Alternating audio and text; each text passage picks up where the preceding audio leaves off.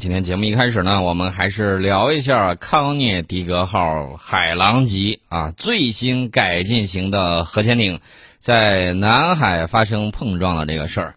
为什么呢？因为它已经回到了关岛水域啊。这个潜艇呢，有人看见了，当地媒体呢就发现了有一个细节。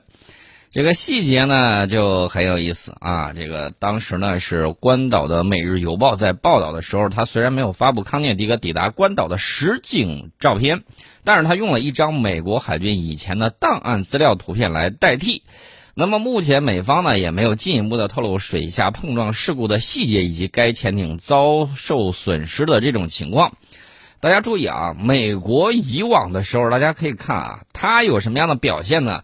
一般情况下，就是他得了便宜之后，他一定还要卖乖啊，觉得是你技不如人。一旦是他受到了这种威胁，或者说他吃了亏，他一定会指责你不专业啊。这个词儿呢，我们已经见过很多了。比如说我们的这个歼十一战斗机，然后呢，围绕着它做这个铜棍动作的时候，进攻性铜棍啊，这个时候呢，他的这个电子战飞机就大声吆喝着：“哎呦，你不专业，你吓坏宝宝了。”大概是这么样一个情况，那么这次核潜艇撞了之后，一般情况下啊，核潜艇属于高级机密。我这么跟大家讲，水下的东西的这个密集，甚至比天上的这个密集还是要高的。我们很少看到说有哪些水下的东西给暴露出来，很少。而且有关水下的这种信息呢，是特别的机密。过去的时候，我们可以看啊，呃，历届航展。啊，你很少能够看到中航工业集团展出一系列的这个产品。那这次我们在这个珠海航展上呢，就看到中航工业集团一口气儿拿出了好多类型的出口型的这种鱼雷，这以往的时候是不敢想象的，充分说明了你的这个实力达到一定程度的时候，需要干什么呢？威慑对手啊！这个时候你就可以亮相一下，这还是出口型，这个大家放心啊。所以说呢，这个水下的机密呢是比较。密集比较高，那么美国它到底遭遇了什么样的情况，它才不得不把这个消息公布出来，而且延后了五天？这个需要大家了解一下，大家可以分析一下。按理说，他应该是打掉牙和血吞，不应该把这个事情给说出来。但是为什么是什么迫使他不得不把这个事儿给说出来呢？这个里头极有一种可能，也就是说，他对手掌握了相关的。照片，或者是视频，或者是其他的一系列的有力证据。如果他不提前说，如果对手公布的话，他觉得他会在舆论战上吃亏吃瘪。这个时候呢，倒不妨自己扭扭捏捏，半遮琵琶半遮面，把它说出来。这样的话呢，这个语焉不详，让你也摸不清楚到底他是吃亏了还是占便宜了。反正呢，人家就说了，哎，这个给你否认三连啊？怎么否认法呢？首先，我这个不是撞山了啊，然后呢，我也不是跟其他东西撞着了，那到底跟什么撞了不清楚啊，所以我昨天我就一直觉得是有一个分析，是什么东西让这个潜艇在水下高速航行，咣给撞了啊？它到底遭遇了什么？这个事情才是值得大家比较关注的。而且撞了之后，看它这个损伤的情况，十一名艇员在碰撞事故之中受伤，他自己也说。有两名中度受伤的啊，这个但是没有因为受伤死亡的，可见这个情况发生的比较剧烈、比较突然、比较猛烈。那这艘潜艇它怎么走回去呢？那肯定得上浮啊！大家知道，核潜艇也好，普普通常规潜艇也罢，如果在这个平时的时候你上浮，那么要么是在特定海域敏感时期表示一种威慑，要么只有一种可能。被迫上浮，没办法，那你潜艇上浮在水面速度也就个十几节那个样子，那海狼级的可能速度会更快一些，呃，具体快到多少，这个数据我们不掌握啊，只能说它颠不颠的跑回去了。大家可以计算一下距离，它是在周五的时候驶入了关岛水域，那事件是十月二号发生的啊，周五才被正式承认。有一名要求匿名的这个美国海军军官证实，这个海狼级攻击型核潜艇是在周五驶入关岛水域。大家可以计算一下这个时间啊，十二号到周五的时候，也就是昨天，对吧？昨天十月八号，那么这个时间呢，发生了至少是六天的时间。呃，如果按十八节的这个速度去算的话，呃，十五节到十八节这个速度的话，大家可以算上它这个速度，大概是这个样子。大家可以精确的去计算一下。所以说呢，它才会提前了这么有一天的时间到达。所以大家可以计算一下这个海狼级舰艇水面航行速度大概是什么样子。那么这个美国潜艇呢，这个到底是怎么回事呢？咱们先不说，先看看世界上其他舆论是怎么聊的啊。俄罗斯马上就不放过这个啊重大的这个消息点，也不放过这个新闻眼，马上让这个前俄罗斯海军波罗的海舰队司令海军上将弗拉基米尔瓦卢耶夫。哎，出来讲了一番话。他说：“这个康涅狄格号啊，是美国海军最现代化的核潜艇。大家注意啊，海狼级一共造了三艘，这个康涅狄格是它的第三艘。按照以往的惯例，通常情况下，首艘艇到二艘艇都是有改进的，二艘艇到三艘艇都是有一定的连续的、不断的这种摸索呀、改进呢。所以说呢，康涅狄格应该是美国核潜艇部队之中攻击型核潜艇里面。”最牛的存在，这个最牛的存在，比 B 二之于美国轰炸机部队，比这个 F 二十二、F 三十五之于美国五代机部队还要拔尖儿。为什么呢？就三艘，呃，这个绝一门啊，就这三艘了。因为它刚开始要建造的时候，是为了在大洋之中，为了猎捕苏联的弹道导弹核潜艇以及攻击型核潜艇。所以说呢，它的这个规格是比较高，造价非常昂贵。冷战结束之后，美国也吃不消，说再扛一段时间，我这个都要被耗死了。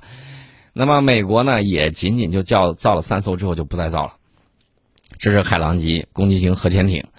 呃，那么前俄罗斯海军波罗的海舰队司令海军上将弗拉基米尔瓦卢耶夫把他搬出来，大家注意啊，第一是他的这个身份，前海军舰队司令。啊，这个说出来话的时候，不代表现在俄罗斯军方的意见。但是大家也知道，这种高级将领出来讲话呢，不是没有根据的，也不是说他这个就是凭空啊出来说想说两句就说两句，绝对不是这么回事所以说呢，他代表了半官方俄罗斯这个意见。那么这个海军上将弗拉基米尔瓦卢耶夫呢说，美国潜艇与另外一艘潜艇发生碰撞是可能的，但是在这种情况之下，这个考虑到艇员受伤。两艘潜艇，如果说两艘潜艇撞了啊，应该都会浮出水面，并且检查损坏情况。另外呢，也很难想象这么样一艘现代化的海狼级潜艇，居然没有发觉另外一艘潜艇的逼近。那么大家可能会问，会不会是说康涅狄格号上的导航设备出现故障，而导致撞上了水下暗礁或者是岩石？这个瓦罗耶夫也说了，不太可能，因为康涅狄格号是美国海军最现代化的核潜艇。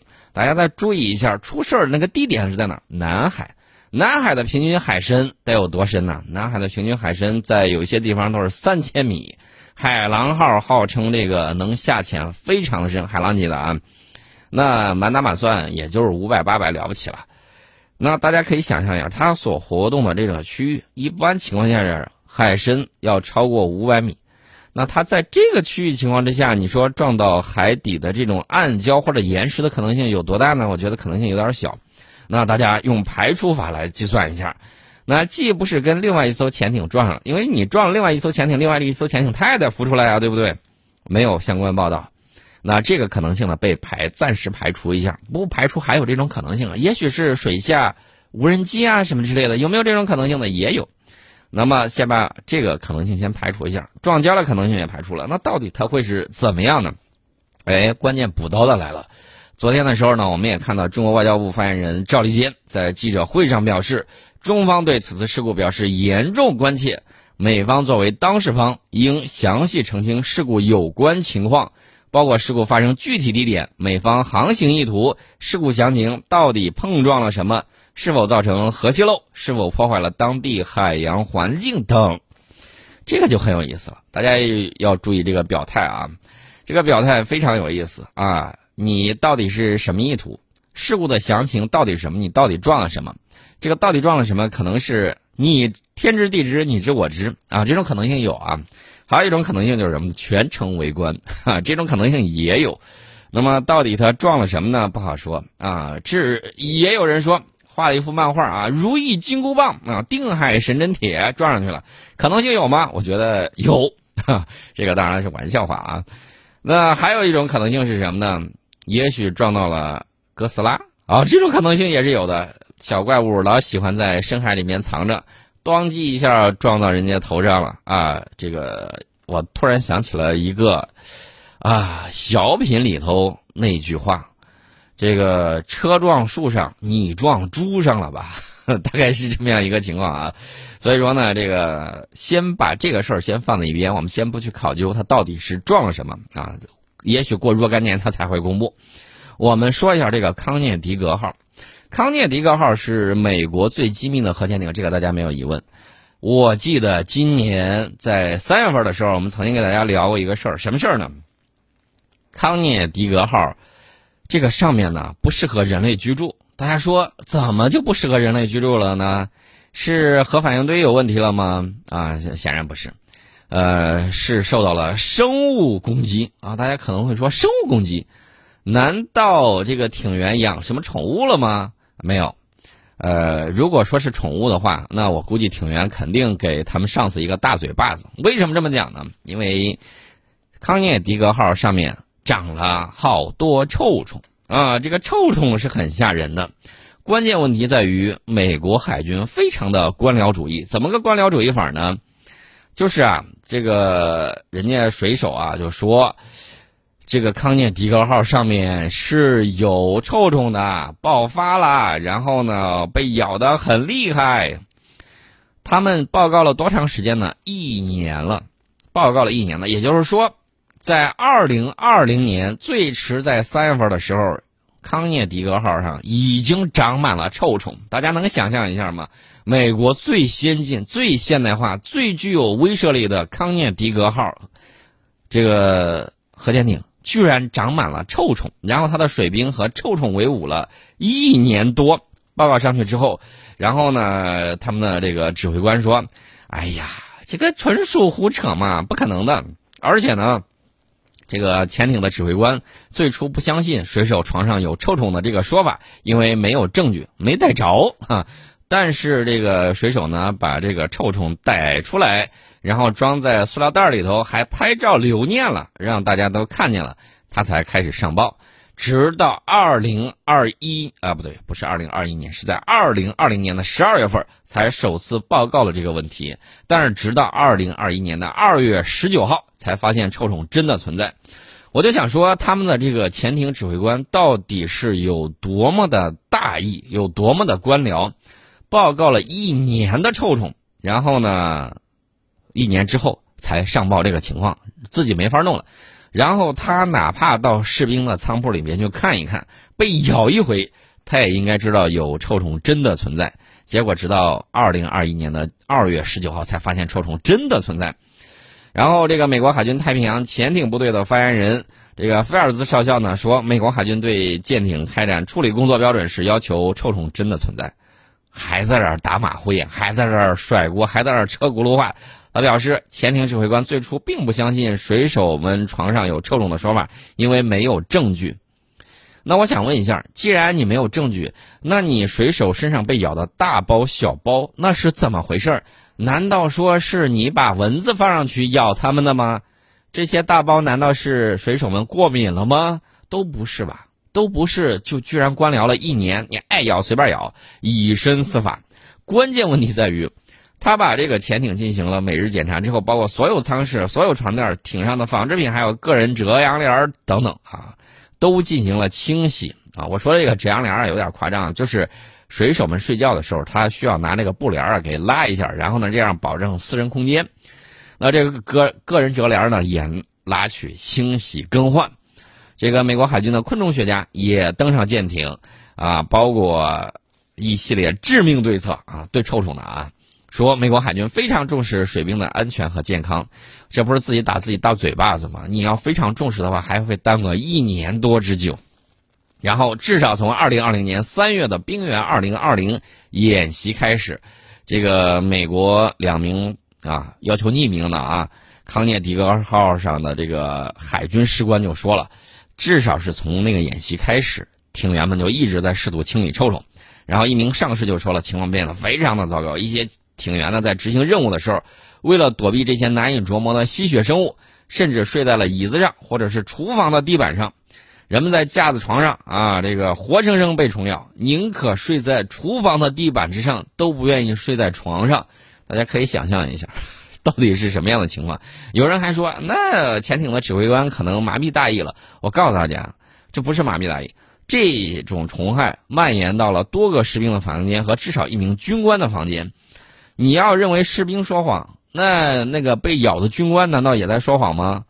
呃，这个有一名美国海军士官在谈及领导人对这些问题的反应的时候是这么说的：“他说，对此事最精准的这个说法可能是员工虐待，但是我想在海军部队里头没有这一说法啊。被咬的夜不能寐，睡眠不足。大家知道，潜艇上的这个生活节奏已经非常的紧张了。你想想，你天天在水下待着，然后呢还不能发出过多的响声，以免对方的这个声呐真听到。在水底下活动呢，也得轻手轻脚的。”那这个时候臭虫来了，各种咬啊，各种痒啊。大家都知道，这疼可能还能忍得住，但是这个痒实在是很难忍得住。有人因为躺在床上被虫咬的睡眠不足，他可能会在控制核潜艇的时候打瞌睡，然后让我们撞到海底的山脉。听见了没有？这个是二零二一年的时候，一名康涅狄格号海军士官已经这么讲了：因臭虫咬而睡眠不足。控制潜艇的时候打瞌睡，然后让他们照到海底的山脉，一语成谶呐，真撞了。呃，这个事情呢 太有意思了，而且呢，艇员们担心他们上岸的时候会把臭虫带回家，带给他们的配偶和孩子们啊。这个事情你就好好考虑一下，到底是这个康涅狄格号被臭虫折磨的撞了山，那简直是滑天下之大稽。还是怎么回事？有其他难言之隐，这个就不清楚了。大家注意，康涅狄格号上核潜艇这些床垫被拿去进行了消毒，但是很不好意思，这些臭虫又回来了啊！他说：“我们的高级领导说了，如果我们把这些都清理干净了，然后又有人说还有臭虫，呢他就是在撒谎。”然后这名士官声称，指挥官强迫艇员在训练期间回到铺位上睡觉。还有人说，他们把我们当成了活诱饵，看看臭虫是否还在那里。上级指挥官们是不会睡在这些床架上的，他们要让下级士兵去做。换句话说，也就是说，现在美国军队内部等级森严，而且上级军官把下级军官完全当炮灰。大家说不太可能吧？康涅狄格号就是典型的例证。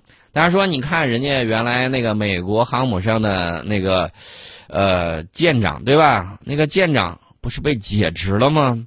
对不对？赌上自己的大好前程，就是因为要报告确确实实爆发了新冠疫情。但是不好意思啊，这个疫情爆发了之后，然后呢，美国的这个核动力航母上的这个舰长就被解职了。另外，我再给大家说一个消息，这个消息是客观描述一下。美国军事时报网站十月九号的消息啊，根据美国国防部最新消息，在十月三号这一天，有三名美军士兵死于新冠病毒，使得美军部队新冠死亡人数达到了六十二人。报道说，自七月下旬以来，美军部队之中新冠死亡病例数一直在飙升。从二零二零年三月开始，每个月都会有一到两例新冠死亡病例。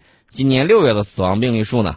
为零，但是八月份有十四名军人死亡，九月份也有十四名军人死亡。然后这个五角大楼发言人这个查理迪斯少校直接甩锅，说这个死亡的服役人员中都没有人完全接种了新冠疫苗，不过有人接种了两剂疫苗中的第一剂。美国军方也公开了最新三例新冠死亡病例军人的身份，他们分别是，大家注意啊，注意这个年龄和身份。